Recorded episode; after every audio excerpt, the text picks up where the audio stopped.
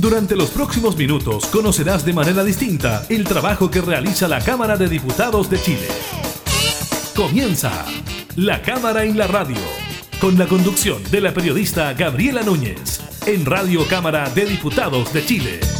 La Cámara en la Radio.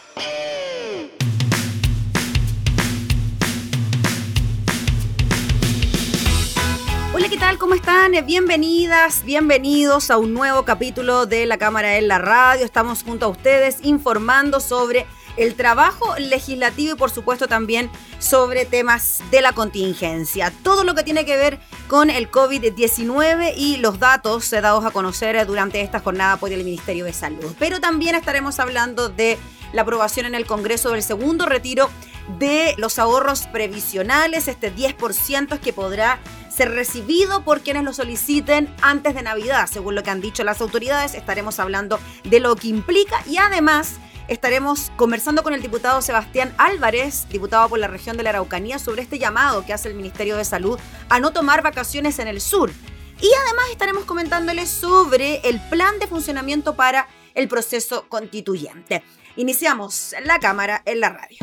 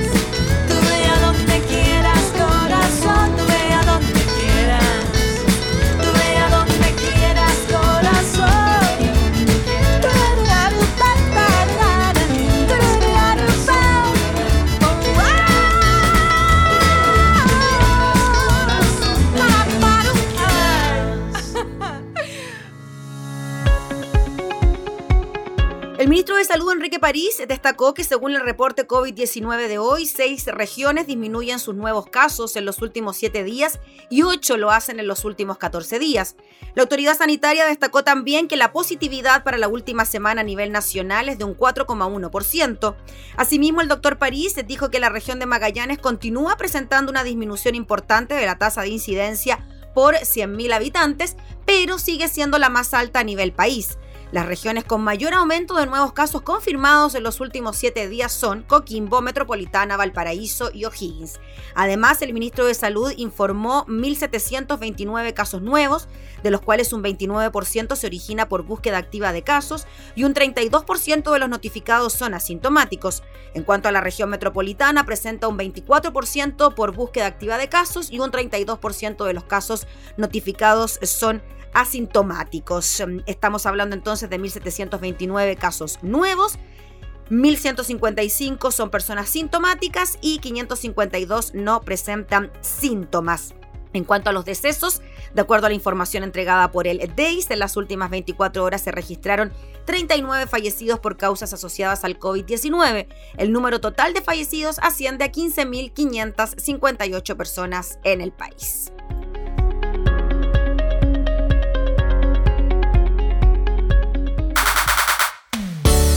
Vez más el latino rock y reggae, dentro y fuera del salón, para toda, toda, toda nación.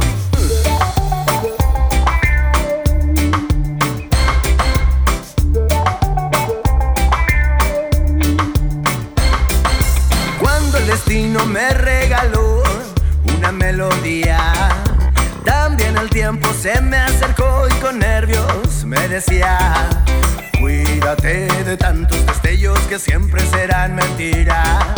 Traza el camino que quiera, que quiera tu vida, ey. Traza el camino que quiera, que quiera tu vida, ey. Me voy a acordar de una revolución, una fina hierba, la esquina y su canción. Mi viejo el reggae, mi negra y su amor. En esta apuesta nunca fui a perdedor. Me voy a acordar de una revolución hierba la esquina y su canción. Mi viejo el reggae, mi negra y su amor. En esta apuesta nunca fui a perdedor.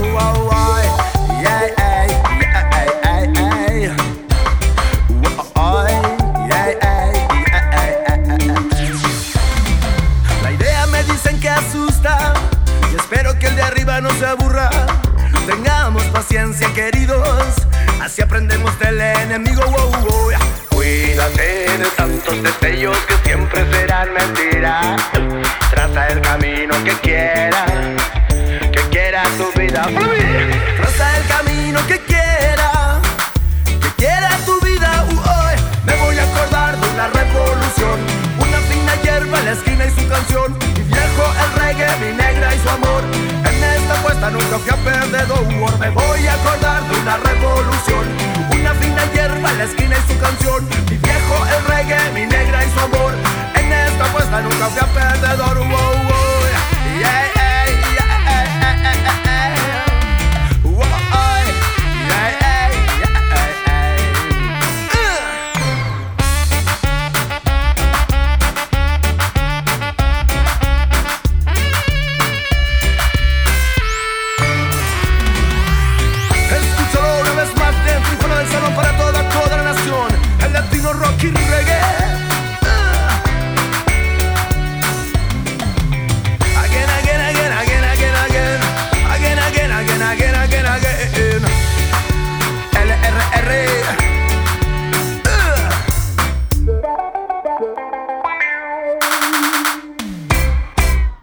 Cámara en la radio.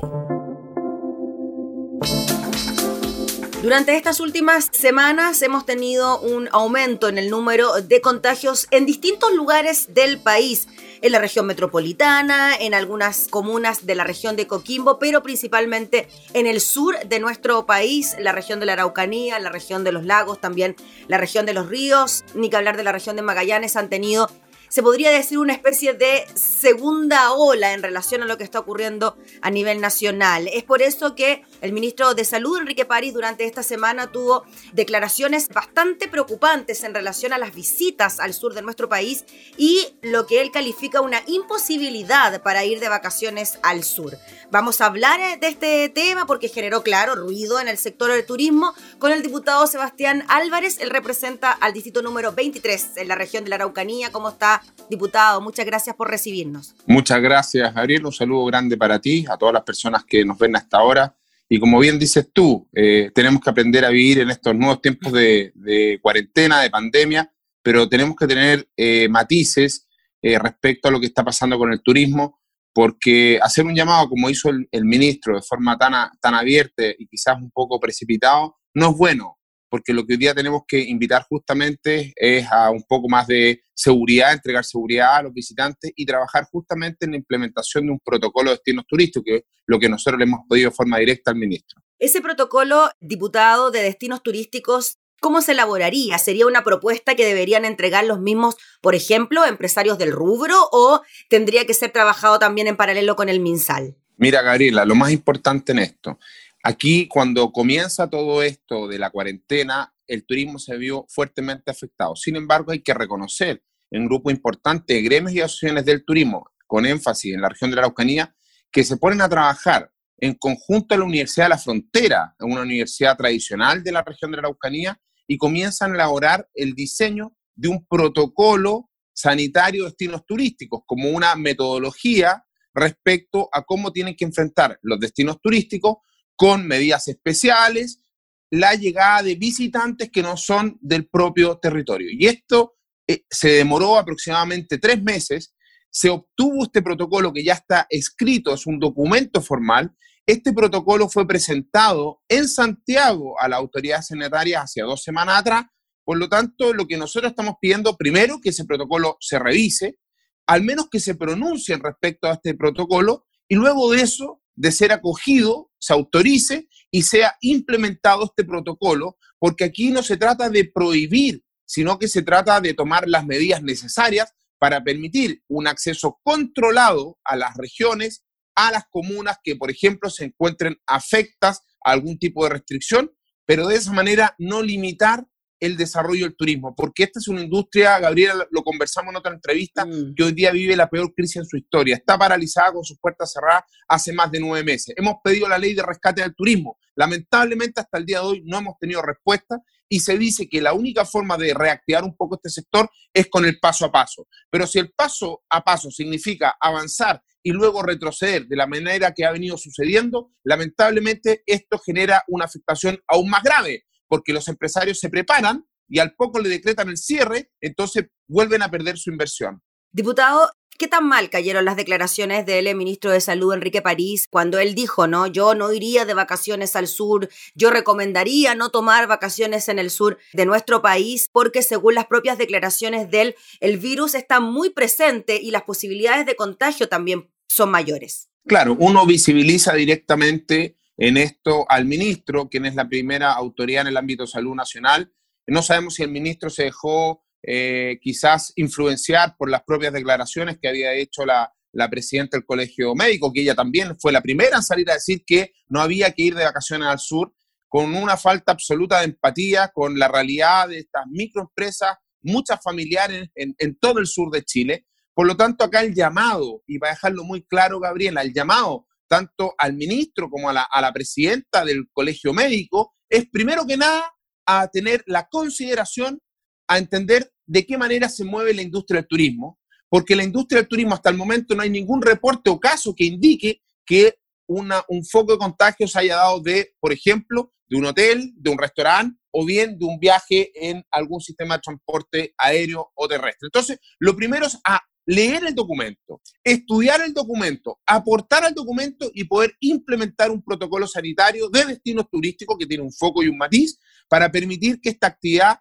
pueda trabajar acorde a estos nuevos tiempos. Si nadie lo desconoce, aquí no estamos diciendo, y ojo, el, el, protocolo de destinos turísticos incluso en un punto establece que para que pueda entrar un turista a una región, ese turista debe tener un PCR, o sea, incluso está poniendo un mecanismo tan exigente como que la persona que quiere ingresar, por ejemplo, a la región de la Araucanía, traiga un PCR de menos de 48 horas para garantizar que su acceso es sin ningún tipo de virus incorporado. Entonces, el protocolo considera medidas importantes. Sí, sobre eso, diputado, para dejarlo súper claro, se está mm, operando de esa manera para quienes no hemos viajado al sur. Se está exigiendo efectivamente para ingresar a la región si es que usted vive en otro lado un PCR negativo. No, eso no está pasando hoy día y es por eso que usted ha visto este contrapunto hoy día en la región de la Araucanía, donde hace muy pocas semanas atrás nosotros veíamos a los gremios diciendo, por favor, queremos que abran los destinos, queremos que nos dejen trabajar. Y ahora uno ve a esos mismos gremios diciendo, ojo, pero fuimos muy claros, porque eso, esto hay que decirlo, Gabriela. Aquí se dijo siempre, déjenos trabajar, déjenos abrir nuestras puertas, pero cumpliendo un estricto protocolo sanitario de destinos turísticos, que fue, como le digo, diseñado por una universidad tradicional donde los expertos contribuyeron a este análisis. Entonces, aquí lo que se busca es, déjenos trabajar, pero con el cumplimiento de un estricto protocolo sanitario turísticos. Y una de las medidas, por ejemplo, Gabriela, es esa, que las personas que quieran acercarse, ¿no es cierto?, al sur de Chile, lo hagan con un PCR de manera de evitar contagios. De la misma manera, este protocolo se entiende medidas restrictivas de circulación de algunos tipos de actividades vinculadas a las características propias de cada destino. Entonces, el destino de protocolos turísticos lo que busca es permitir el ingreso seguro de turistas, una circulación segura de turistas en la región, de manera tal de garantizar, ante todo,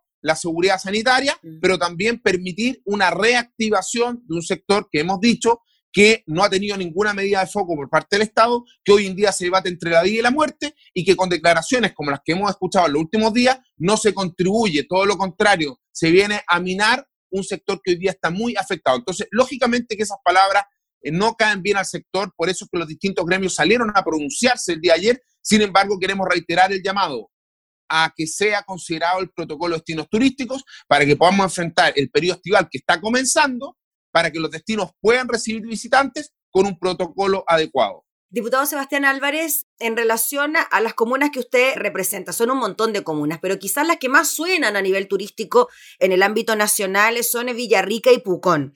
Si nos puede relatar eh, quizás cómo está la situación allá, precisamente vinculada con el turismo, porque quienes hemos tenido la posibilidad de estar allá, sabemos que una de las principales actividades precisamente es la turística por lo bonito de la zona y por la variedad también de actividades que uno puede realizar. ¿Cómo está la cosa allá? ¿Todo cerrado? Mire, hoy, hoy tenemos una situación, yo la llamo un contrapunto. Por un lado, se ha ido avanzando en el paso a paso. Pucón, por ejemplo, está en fase 3, eso significa que tiene los hoteles y los restaurantes funcionando. Pero, y por eso es importante lo del protocolo. Sin embargo, ¿cuál es el contrapunto? Que esta gran oportunidad comercial, que es este apertura paso a paso, el eclipse que se nos viene ahora en dos semanas más, sin embargo, esto genera un, un temor propio en la población local respecto a la cantidad de visitantes que van a ingresar sin ningún tipo de control sanitario y que eso pueda generar una catástrofe una catástrofe sanitaria producto de este libre acceso sin control y que finalmente vaya a generar luego cuarentenas en el periodo estival y finalmente por cuatro días, finalmente que va a ser el evento, una oportunidad comercial, se vaya a afectar finalmente con una cuarentena progresiva y extendida el periodo estival. Entonces, ¿qué es lo que dice la gente? Trabajemos, pero cumpliendo un estricto protocolo sanitario de destinos turísticos. Y ese ha sido el llamado. Y eso diputado para comunas que, por ejemplo, se encuentren en etapa 3 o 4, porque ya estando en 1 o 2, en cuarentena, ahí la cosa se complica más, ¿no? Claro, eh, bueno, Villarrica eh, ha, tenido una transición más dificultosa que Pucón. Pucón hoy día está en fase 3, Villarrica también eh, se entiende que vuelve a, mayores restricciones en una semana más, por lo tanto ahí se ha, abierto, lógicamente, un foco de contagio.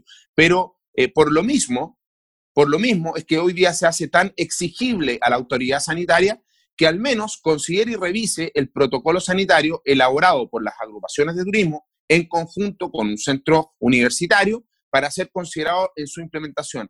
Porque nosotros sabemos que eh, en la medida que se empiezan a aperturar paso a paso las regiones que tienen un mayor potencial turístico, lógicamente los turistas quieren visitar, la gente los quiere recibir, pero los quiere recibir de manera segura. Entonces aquí no hacer oídos sordos, aquí, por favor, no eh, primar con un poquito de, de, soberbia respecto al conocimiento, sino que también estar disponible a escuchar y a considerar las propuestas regionales que hace la propia región de la Araucanía con un protocolo de destinos turísticos, que esto pueda servir también para otras regiones de Chile, para que también puedan implementar este protocolo y así permitir que esta actividad funcione. Ojo, sabemos que no va a funcionar de las mismas maneras que funcionaba hace un año atrás. Sin embargo, lo que no puede seguir pasando es que los destinos estén cerrados, con sus puertas 100% cerradas. Por lo tanto, lo que estamos pidiendo es una reactivación ordenada, siguiendo el paso a paso, pero con la implementación de un protocolo adecuado. ¿Y los parques nacionales, diputado, cómo están funcionando en este momento allá? ¿Cuál es la política? ¿Están cerrados o se ingresa con algún protocolo COVID?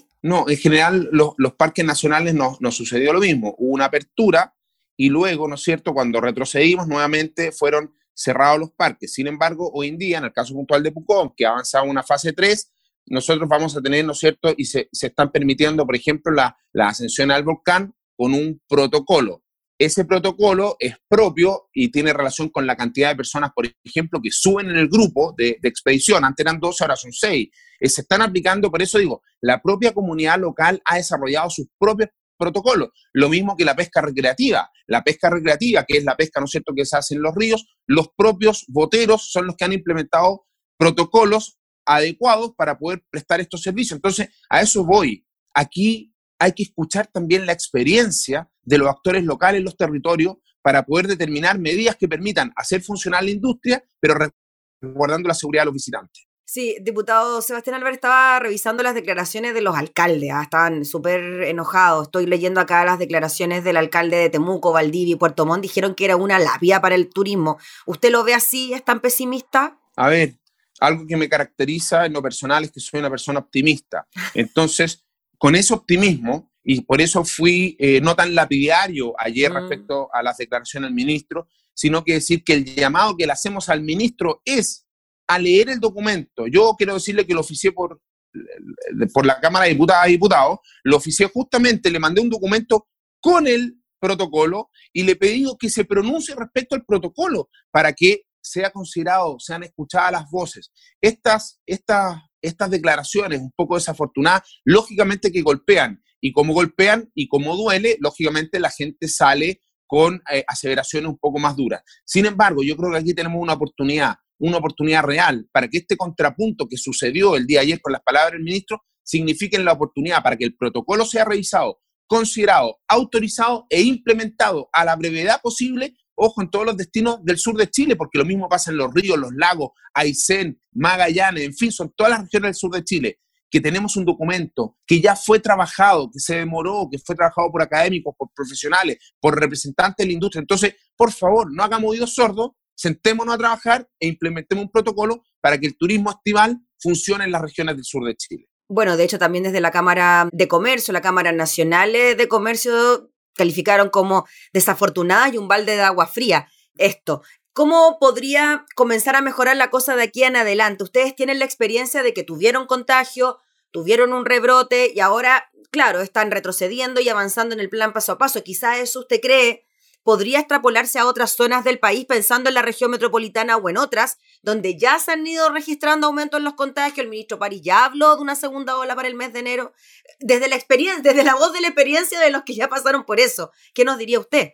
Mira, Gabriela, eh, es muy cierto, eh, aquí nadie, nadie tiene la teoría ni la sabiduría para hacer los pronósticos exactos. Sin embargo, decirle que me recuerda mucho, como está hoy día en la quinta, en la metropolitana me recuerda mucho como nosotros estábamos en los meses de julio, agosto, donde teníamos Temuco o la región de la Araucanía eh, desconfinada, donde la gente ya está nuevamente reuniendo y donde uno lamentablemente empieza a perder la conciencia de lo importante mantener las medidas sanitarias. Y lamentablemente en septiembre entramos nuevamente en un periodo crítico que nos dura hasta el día de hoy, ha sido más duro este periodo que el primero, ojo, hay que decirlo. Nuestra segunda ola está siendo mucho más dura que la primera ola en la región de la Araucanía y, estábamos a puerta del invierno, o sea, del periodo más frío. Ahora estamos en, cierta forma a puertas de un periodo de calor, por lo tanto deberían dar mejor la cosa, sin embargo, hasta el día de hoy los reportes son más duros que la vez pasada y el periodo de eh, restricciones ha sido mayor. Por lo tanto, lógicamente hay que cuidarse, hay que preocuparse, hay que tomar conciencia, no hay que olvidar que este virus sigue produciendo enfermedad y muerte, y eso no hay que olvidarlo. Y por eso, Gabriela, es tan importante, es tan importante reiterar el llamado al ministro, a las autoridades sanitarias, revisar un protocolo.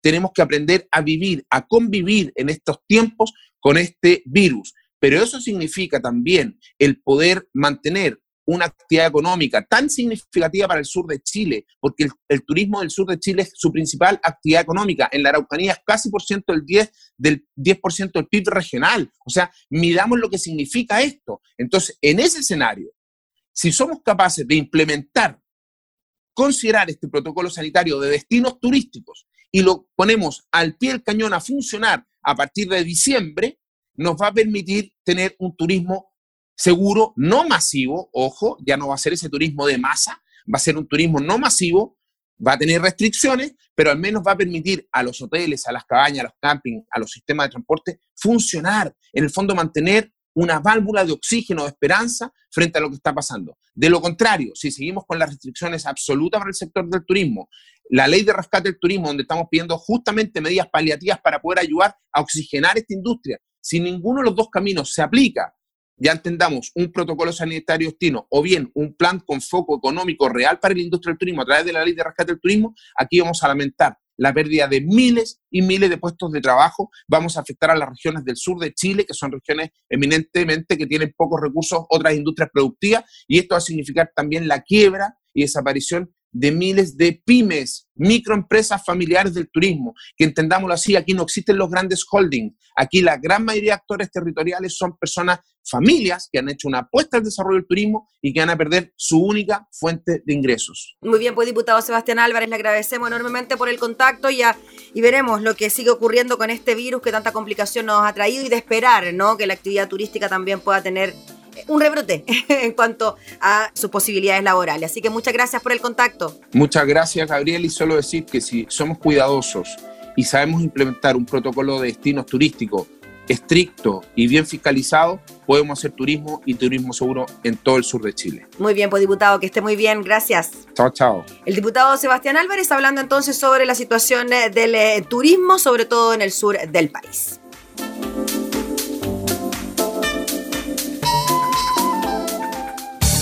Estás escuchando La Cámara en la Radio, con la conducción de la periodista Gabriela Núñez. Al medio la cordillera y el mar, lo llevo al centro de mis huesos, este lugar, los gritos apagados en el tiempo, los puedo escuchar. Escribieron que el amor es breve y que olvidar es largo y aquí estamos sin avanzar. Una tierra de promesas rotas, dolor por sanar. Estrellas al norte.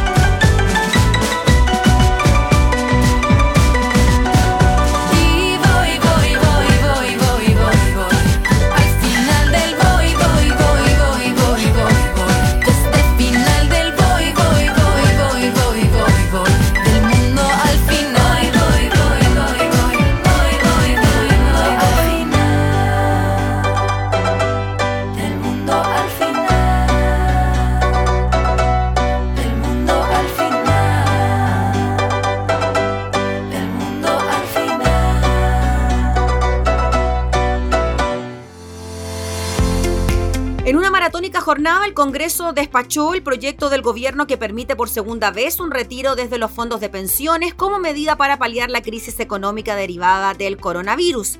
La iniciativa, luego de ser aprobada por la Cámara de Diputadas y Diputados, se fue ratificada en el Senado que aprobó con 41 votos a favor, 0 en contra y una abstención del senador Felipe Cast. De esta forma, ahora solo falta la promulgación de la ley por parte del presidente Piñera y su publicación en el diario oficial para que los afiliados al sistema FP puedan comenzar a solicitar sus retiros. En concreto, la propuesta legal establece que, excepcionalmente y en el contexto de la crisis sanitaria producto del COVID-19, se autoriza a los afiliados del sistema privado de pensiones realizar de forma voluntaria un retiro por hasta el 10% de los fondos acumulados en su cuenta de capitalización individual de cotizaciones obligatorias. El mencionado retiro no podrá exceder los 4,3 millones de pesos ni ser inferior a un millón en caso de que los saldos acumulados en la cuenta así lo permitan. En el caso de que los fondos sean menores a un millón de pesos, el afiliado podrá retirar la totalidad de los recursos de dicha cuenta y en una sola cuota. La facultad establecida en esta ley no es incompatible al derecho en la reforma constitucional que permitió el primer retiro del 10%. Además, de acuerdo con la iniciativa, las altas autoridades públicas, como el presidente de la República, ministros, subsecretarios y parlamentarios, estarán impedidos de solicitar el retiro. A la vez establece, y este fue el punto de la polémica, que no pagarán impuestos por este retiro las personas con una renta imponible inferior a millón y medio de pesos mensuales. Este punto fue uno de los principales nudos de la tramitación del proyecto porque recordemos que el Ejecutivo empujaba a que se rigiera a partir de los 700 mil, el Congreso hablaba de 2 millones y medio, finalmente quedó en un millón y medio de pesos. La iniciativa también define que los afiliados podrán solicitar el retiro de sus fondos hasta 365 días después de que la ley sea publicada en el diario oficial. Frente a este tema, el gobierno descartó la posibilidad de un veto, como se pensó en algún momento, y espera que el proceso de entrega de fondos sea bastante, bastante rápido. Y además, desde la Asociación de AFP se dice que los fondos se podrían entregar antes de Navidad y que además las solicitudes se podrían realizar a partir del próximo lunes.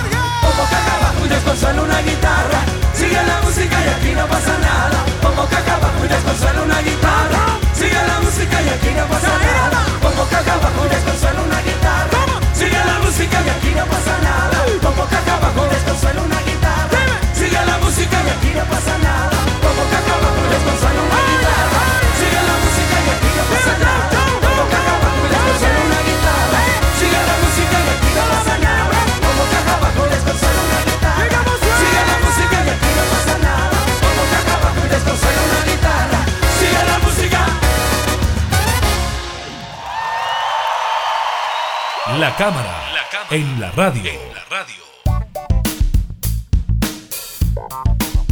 El próximo 11 de abril se realizará la elección de los convencionales constituyentes y luego el presidente de la República deberá convocar a la primera sesión del órgano para aproximadamente en junio del próximo año comenzar su labor.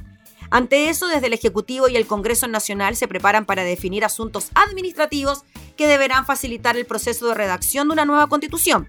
El asunto no es sencillo, ya que se debe fijar el lugar en donde trabajarán y al igual que el Parlamento, los constituyentes tienen que contar con personal calificado que oriente su labor. Se trata de abogados principalmente quienes ejercen como secretarios de comisiones, también quienes se dedican a la redacción de las sesiones y personal asistente de sala. Esto no se relaciona con los asesores personales que cada convencional podrá contar como asesores parlamentarios o de comunicaciones. Esta semana la Comisión de Régimen Interno de la Cámara definió cederle su parte del edificio del ex Congreso de Santiago. Esto contempla espacio para las secretarías, comisiones y otras labores, y por ende también que los legisladores estarán solo en Valparaíso funcionando mientras dure la convención constitucional. El Senado aún no se pronuncia, pero se espera que en los próximos días llegue a la misma resolución. De manera unánime, los diputados de régimen interno, dijo el presidente de la Cámara, Diego Paulsen, decidieron entregarle al Ejecutivo el ex Congreso de Santiago, la parte de la Cámara, para que funcione la convención. El presidente de la Cámara de Diputadas y Diputados añadió que nosotros esperamos que el Senado se sume. Esta es una buena instancia para demostrar que estamos ayudando y colaborando con el Ejecutivo para que la constitución de la Convención Constituyente sea un espacio en donde tengan todas oficinas, donde exista un hemiciclo y donde además se le harán los arreglos correspondientes para las sesiones de comisiones. Yo espero que podamos todos colaborar, dijo el presidente. Otro tema en el que han sostenido conversaciones es respecto al personal profesional y técnico que colaborará en el proceso. Así considerando este, que será un trabajo tan específico, esas personas también saldrían del Congreso. La Cámara de Diputados cuenta con cerca de 400 profesionales y técnicos y un poco menos en el Senado. Se estima que cada corporación enviará cerca de 30 o 40 personas de su personal a trabajar para la convención. A ellos, que saldrán desde las secretarías, Biblioteca del Congreso, quienes cumplirán labores como especialistas en búsqueda de información y documentación, y otras oficinas calificadas se les mantendrá la relación laboral mientras ejerzan funciones en Santiago para el órgano constituyente. En este mismo sentido, desde la moneda han evaluado considerar por su alta experiencia personal del Congreso que le reste un año para jubilar o reincorporar en estas funciones a quienes ya hayan jubilado en los últimos meses. Así también el ministro de Fe deberá salir de una de las dos secretarías generales de las corporaciones. Si bien no hay nada zanjado, las primeras tentativas entre Palacio y el Parlamento indican que podría ser el de la Cámara de Diputados, nuestro secretario general Miguel Landeros. Su amplia trayectoria, su vasto conocimiento del reglamento y manejo de la Constitución y el funcionamiento de una corporación como jefe de servicio serían parte de los aspectos que se han considerado más aún al compararlo con su par del senador Raúl Guzmán, quien en abril del próximo año recién cumpliría dos años ejerciendo este rol.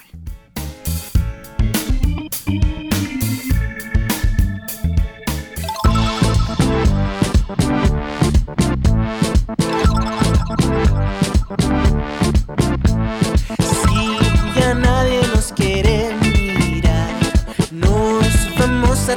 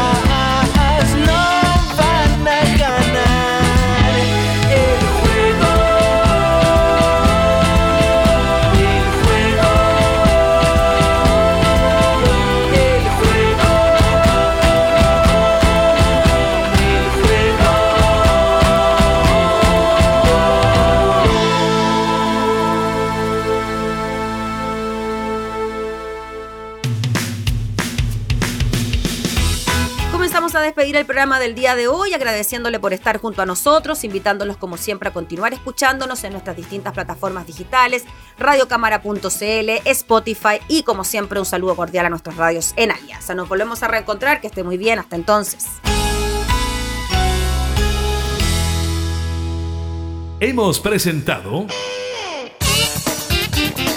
La Cámara y la Radio. Una mirada amena a la agenda de trabajo de los diputados. La Cámara y la Radio. Con la conducción de la periodista Gabriela Núñez. Información, música y actualidad. En Radio Cámara de Diputados de Chile. Acercando las leyes.